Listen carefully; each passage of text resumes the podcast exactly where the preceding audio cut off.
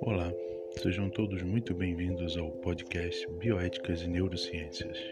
Eu sou Carlos Frederico Rodrigues, sou professor de Neurologia, Neurocirurgia e Bioética da Universidade Estadual do Oeste do Paraná. Como é de praxe em nosso podcast, alternamos assuntos entre bioética e neurociências. No, no podcast de hoje, temos como tema Escaneando o Cérebro.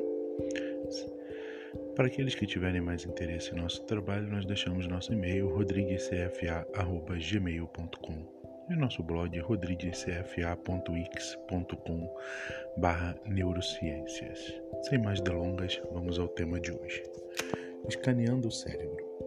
As técnicas de imagiamento cerebral são de dois tipos: o imagiamento anatômico, que fornece informação sobre a estrutura do cérebro, e o escaneamento funcional, que permite que se observe como o cérebro funciona.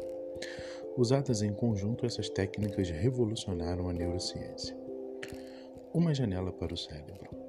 A estrutura do cérebro é bem conhecida, mas até pouco tempo só havia hipóteses sobre a forma como ele criava pensamentos, emoções e percepções. A tecnologia de imagiamento tornou possível observar o interior de um cérebro vivo e ver como ele funciona. O cérebro atua gerando minúsculas cargas elétricas o imaginamento funcional revela quais áreas estão mais ativas.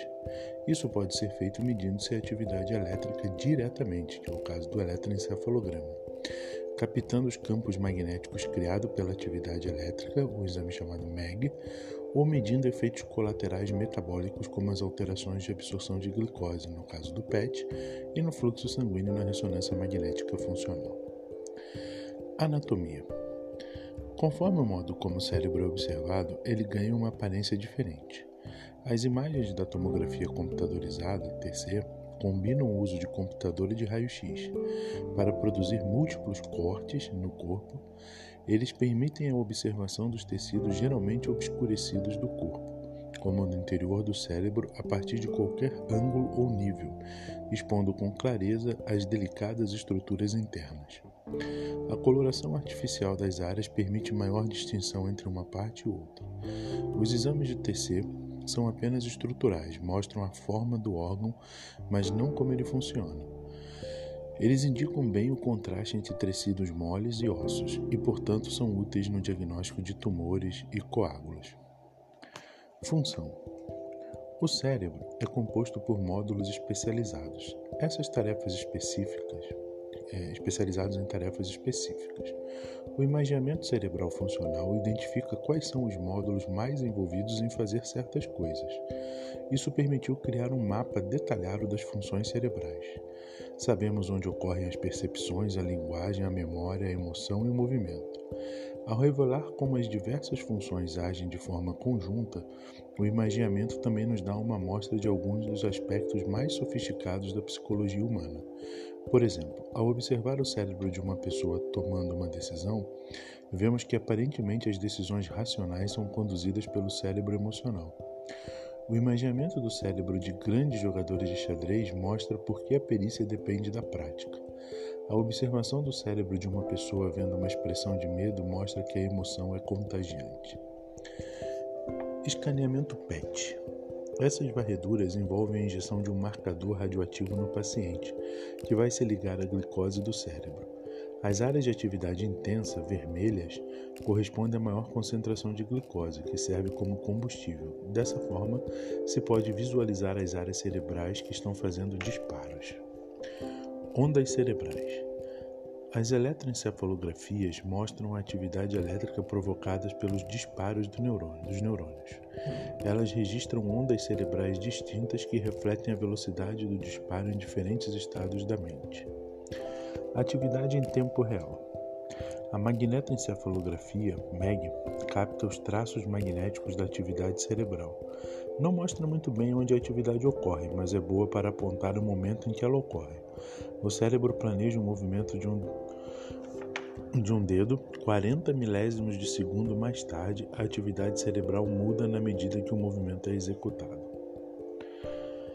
Cérebro 3D. A TC permite que as imagens do cérebro sejam dispostas em três dimensões e fatiadas para revelar a atividade interna. A ressonância magnética. A ressonância magnética fornece um contraste melhor entre os tipos de tecido em comparação com a TC. Em vez de utilizar raio-x, o exame usa um potente campo magnético, que leva os átomos de hidrogênio do corpo a se realinhar. O núcleo dos átomos produz um campo magnético que é lido, entre aspas, pelo aparelho e transformado em uma imagem computadorizada tridimensional. O cérebro é escaneado repetidas vezes, tem em geral, tem em geral a cada 2 ou 5 segundos para produzir cortes similares aos da TC. O aumento na atividade neural causa mudanças no fluxo sanguíneo que alteram a quantidade de oxigênio na área, produzindo uma modificação do sinal magnético.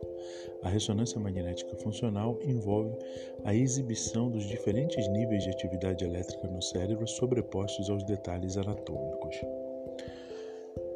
Imagens combinadas. Cada tipo de técnica de imagiamento tem suas vantagens.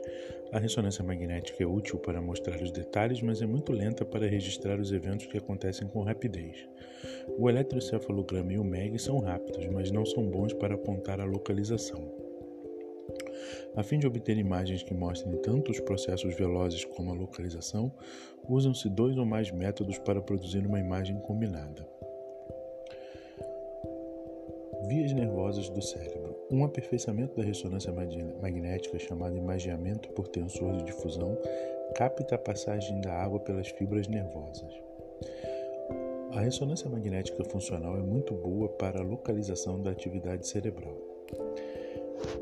Todos esses exames têm suas indicações e contraindicações, desde a tomografia até a ressonância cada um com capacidade para demonstrar determinados aspectos do funcionamento do nosso órgão, que chega a ser uma coisa maravilhosa utilizar um órgão para estudar a ele mesmo. Espero que tenham gostado desse breve apanhado de imagens e escaneamentos do cérebro e que abra o apetite para mais conhecimento. Até o nosso próximo podcast com um assunto de bioética. Até lá, forte abraço.